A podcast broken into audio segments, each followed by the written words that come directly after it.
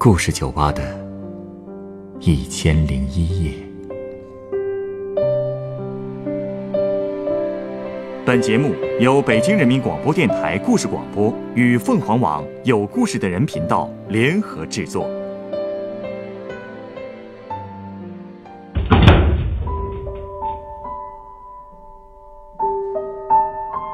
欢迎光临故事酒吧。今天来到酒吧的这位客人。向我讲述了他的婚姻和孩子。他的婚姻并不幸福，然而就在他想要离婚的时候，他发现自己怀孕了。那么，这位准妈妈该何去何从呢？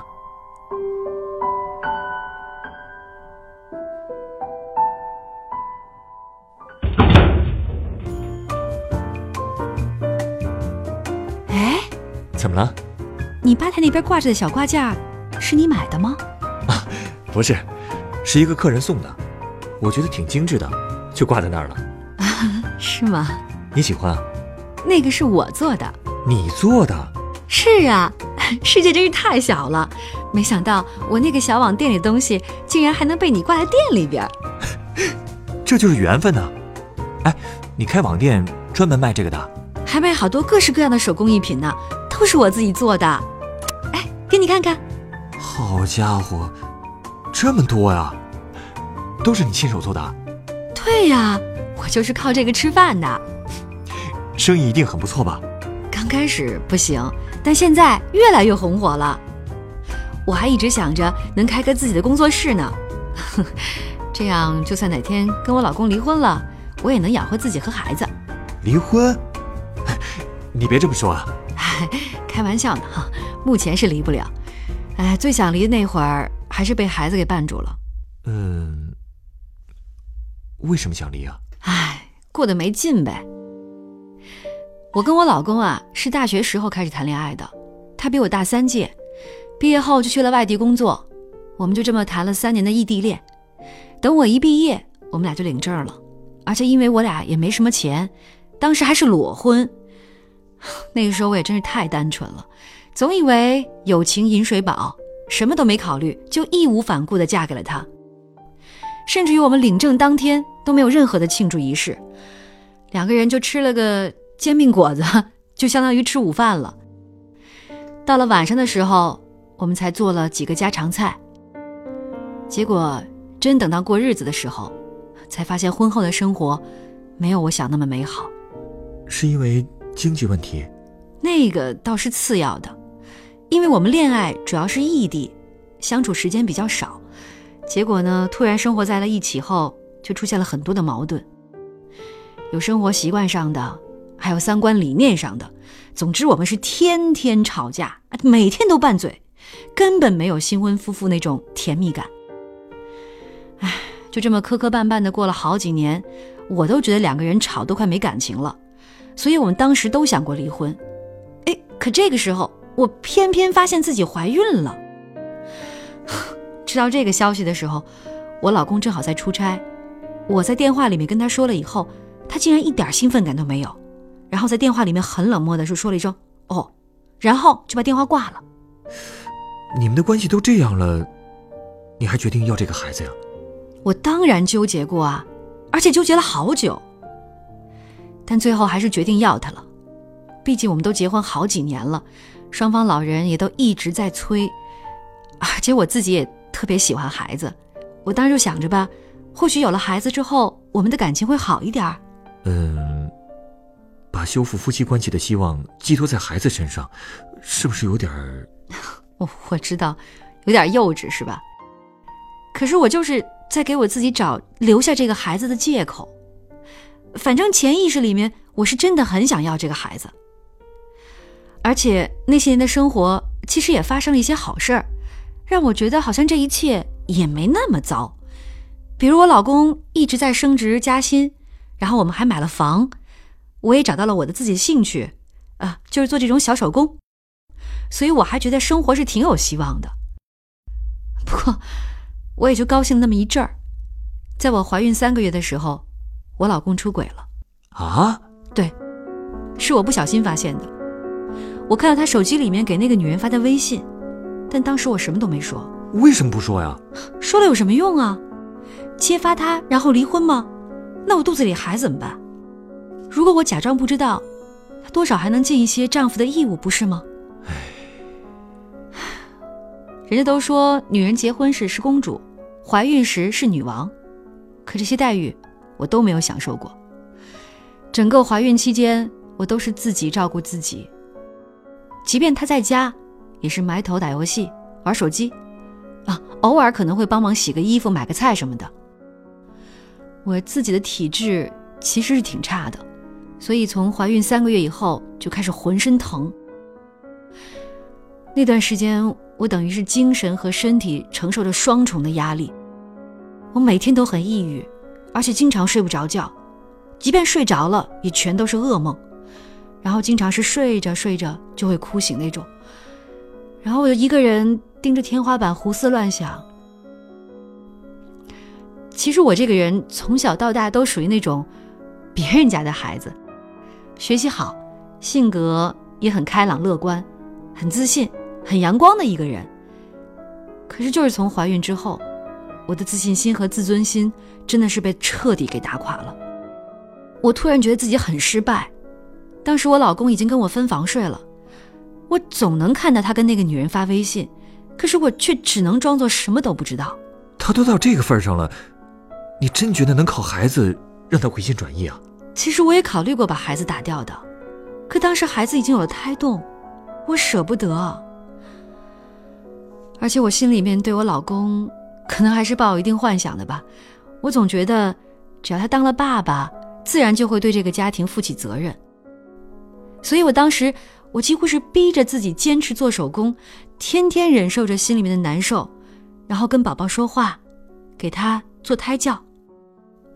就这样，终于熬到快生了。到了三十八周的时候，我的肚子已经疼得非常厉害了，每天晚上都很难睡着。呃，然后有一天凌晨三点，我突然就破水了。从卧室走到客厅的时候，我发现我老公还在沙发上聊微信。他那个时候看到我快生了，就突然慌了，问我该怎么办。我只能指挥他帮我下楼打辆车，然后我自己在家淡定的收拾衣服和各种证件。去到医院之后，医生看了我的身体状况，决定给我做剖腹产。当时我们俩身边的父母都不在，只有我老公一个人跑上跑下办各种的手续，我就一个人孤零零的躺在待产室里面。医生不让我下地活动。之前产检的时候，我的衣服也被大夫脱了，所以我当时只能是半裸着躺在床上，那床可真冷啊！你能想象我当时的感受吗？我觉得自己就跟一只待宰的羔羊一样，没什么差别。我理解。最让我害怕的是，后来医生过来让我签手术同意书，上面有一条写着：“手术中发生任何问题。”均授权由我老公签名决定。我看到那句话的时候，真的浑身都开始发冷。这就相当于我把自己的命交到他的手里了。万一真出什么问题，我还真不知道他会怎么选。可我有什么办法呀？该签了还是得签呀。到了早晨六点多的时候，我被推进了手术室。我不知道为什么，我那会儿眼泪就开始哗哗的流，怎么都止不住。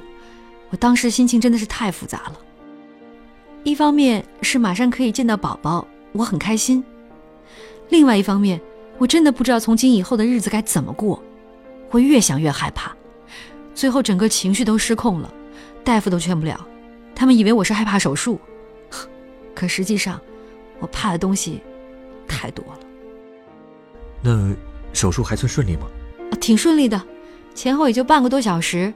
生完后，我特别想看看宝宝长什么样，可大夫只把宝宝抱过来，让我看了一眼他的屁股，说：“哎，看好了啊，女孩。”然后就把孩子给抱走了。不过大夫转身的一瞬间，我看到孩子身上有一大片红印，我开始以为是大夫抱太用力了，给孩子皮肤弄红了。可是后来医生告诉我说，宝宝得了婴儿血管瘤。那是什么病啊？严重吗？其实就是长在皮肤上那种一块一块的红色斑块。大多数都是良性的，有的时候不用治疗，自己也会好。但是因为我的宝宝长的面积比较大，到现在一岁多了还在治疗。这样啊？哎，那后来你老公有没有好好照顾你啊？其实照顾的也还行。坐月子的时候，我是回娘家坐的。我老公对我对孩子还算是尽心尽力，那个时候搞得我还挺感动的。不过刚出月子不久，我们就搬回自己的出租房了。我老公找了份在外地的工作，就把我一个人留在了家里。那段日子真的是最难熬的，我又是当爹又是当妈。可能是因为我怀孕期间一直很抑郁的缘故吧，我们家宝宝也是一个特别没有安全感的孩子，必须要抱着才能睡着，我一放下他就哭。我一个人除了要照顾他，还要保证自己的一日三餐得吃好吃得饱，这样奶水才能够充足。晚上好不容易把孩子哄睡了吧，还有一堆尿垫子、脏衣服等着我洗。哎，每天晚上躺在床上的时候，我都累得浑身疼，根本睡不着觉。其实身体累倒还是不怕的，心里的委屈没处说才是最煎熬的。有时候宝宝在我怀里面哇哇大哭，我也跟着他一块儿哭，哭完了还得擦干眼泪，继续干家务活。你父母和他父母就没说过来帮帮你们？我爸妈身体不好，我不想麻烦他们。婆婆有时候也会过来帮个忙，但也住不长啊。他们老家也有很多事儿，所以平时基本都是我一个人。那些日子真的是一地鸡毛啊，了无生趣。唯一的安慰，可能就是我的小宝贝每天都在慢慢的长大。每一次他冲我笑，我的心都化了。慢慢的，我就想吧，我也不能再这么沉沦下去了。为了孩子，也为了我自己，我必须要做出改变。哎，不是有句话说，即使生活一地鸡毛，也要扎出一个漂亮的鸡毛掸子吗？这话说得好。所以你就开始经营网店了？哪有那么快呀？首先得调整我自己的情绪吧。我开始每天要求自己，无论多辛苦，都要把自己收拾得干净利索。然后呢，开始学习各种育儿知识，每天定时给宝宝读书、做早教，还有婴儿操。同时，我也在学习如何管理情绪，因为我还不想年纪轻轻的就当个怨妇。然后接下来才是开网店。开网店都是我趁宝宝睡觉时干的，同时我还打算考下教师资格证。所以，我每天我就像一个陀螺一样转个不停。哎，也奇怪了，也不知道累，充分利用了一切碎片化的时间来看书、做手工，经常是到凌晨的两三点钟，我都舍不得睡。要么熬夜做手工赶订单，要么就是在网上听课学习。这么拼啊！爱拼才会赢嘛！真是，我真的觉得女人啊，必须要让自己的心态独立起来，生活才会有改变。慢慢的，我的手工作品在网上越来越火，订单也越来越多。后来我还通过了教师招聘的考试。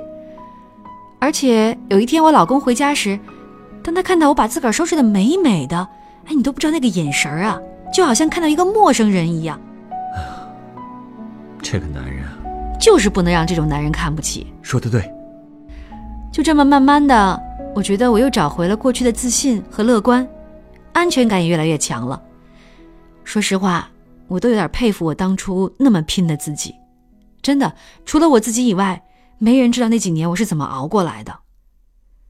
我记得当时刚听说孩子得了血管瘤时，我心里特别自责。我觉得是我在怀他的时候没有照顾好他，才让他得这种病。我后来在网上查了好多相关资料，后来又带他去了全国最权威的医院去治病。这个病需要每两个月激光治疗一次。我们家孩子的面积又大，医药费又贵，还不能够走医保报销，所以我老公那会儿也是玩命的挣钱，我也在拼命的做手工。虽然卖这种小东西也只能是杯水车薪，但哪怕只够买个车票、机票钱，我也得努力呀。我们俩目前的目标就是赶紧挣钱，然后早日给孩子治好病。哎，听上去你老公对孩子还算上心啊。这可能叫做。患难见真情，毕竟他是孩子的亲爹呀，怎么会不心疼呢？而且再加上因为有了共同的目标吧，也可能是我的努力把他给感动了。我们俩现在的关系也确实在慢慢的变好，他竟然也开始学会关心我了，让我好歹觉得这个家也温馨了不少。他和那个女人还有联系吗？我没再关心过这事儿，我也不确定啊。但我想，那些也不重要了吧。这些年我也算是明白了一个道理：爱情和婚姻绝不是永恒不变的，再好的感情也有可能分崩离析，再恶劣的关系也有可能破镜重圆。关键是看你怎么选择。我现在也不选择离婚，那我就好好的经营这个家庭，并且把主要的精力。放在自己的成长上，只要自己不断的给人新鲜感，就能够留住对方的心吧。嗯，说的有道理。其实我对未来还有很多规划的，我也经常问我自己，我到底想要一个什么样的生活？我一边问，然后一边修正自己的规划。反正我目前的梦想就是写点作品出来，因为我小时候有个作家梦，然后就是加强自己的手工技能。争取早日开一间自己的工作室，就冲你身上的干劲儿，这两个梦想一定能实现的。但愿吧。其实身边也有人觉得我想干的太多了，现在日子其实过得挺好的。这些我也知道，人是得现实一些。但是我还是觉得，人不管到了什么样的年龄，都不能没有梦想。而且我好歹也是怀过孩子的人，就不能再怀个梦想吗？就是，孩子都养过了。养大一个梦想也不是什么难事儿。哎，你稍等啊，我想送你杯鸡尾酒。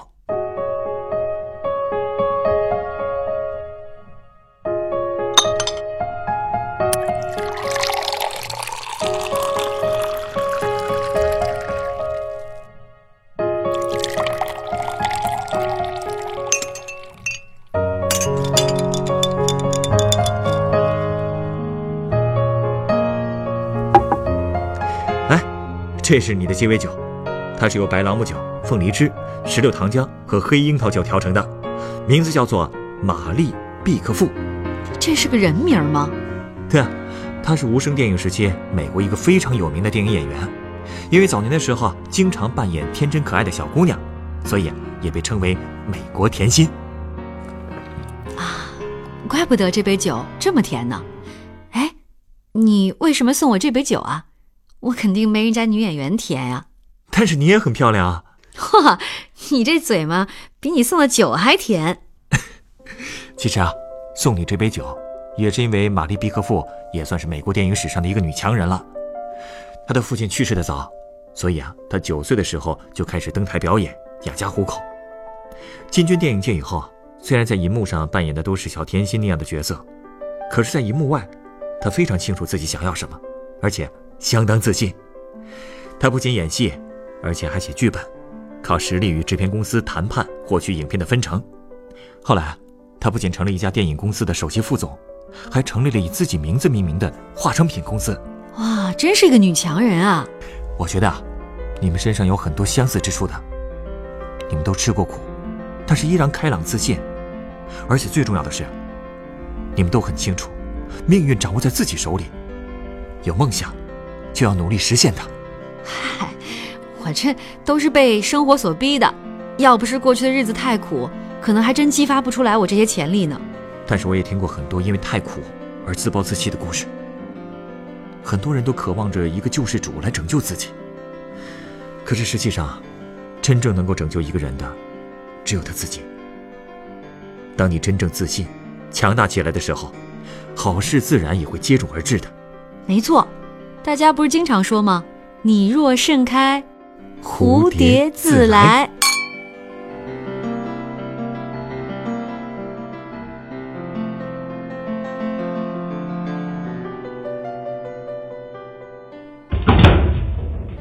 本故事选自凤凰网有故事的人独家签约作品。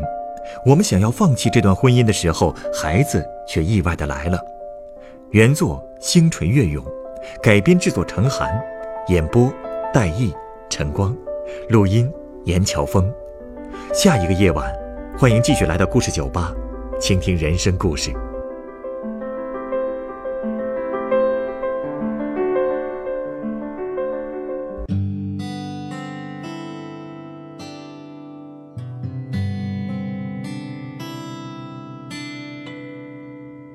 我只是过客。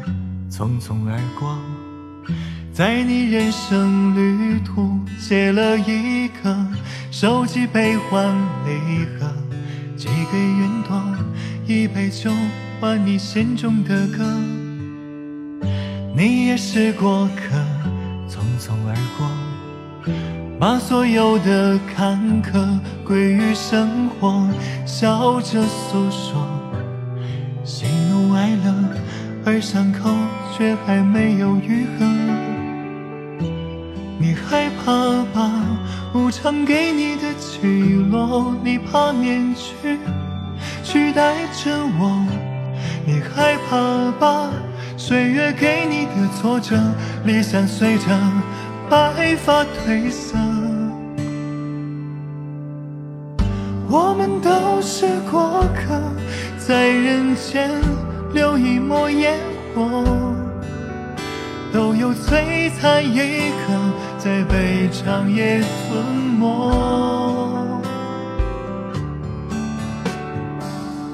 我们都是过客，一杯酒种下了因果。那日重逢于星河，愿你。不寂寞，在故事酒吧唱一首你我的歌。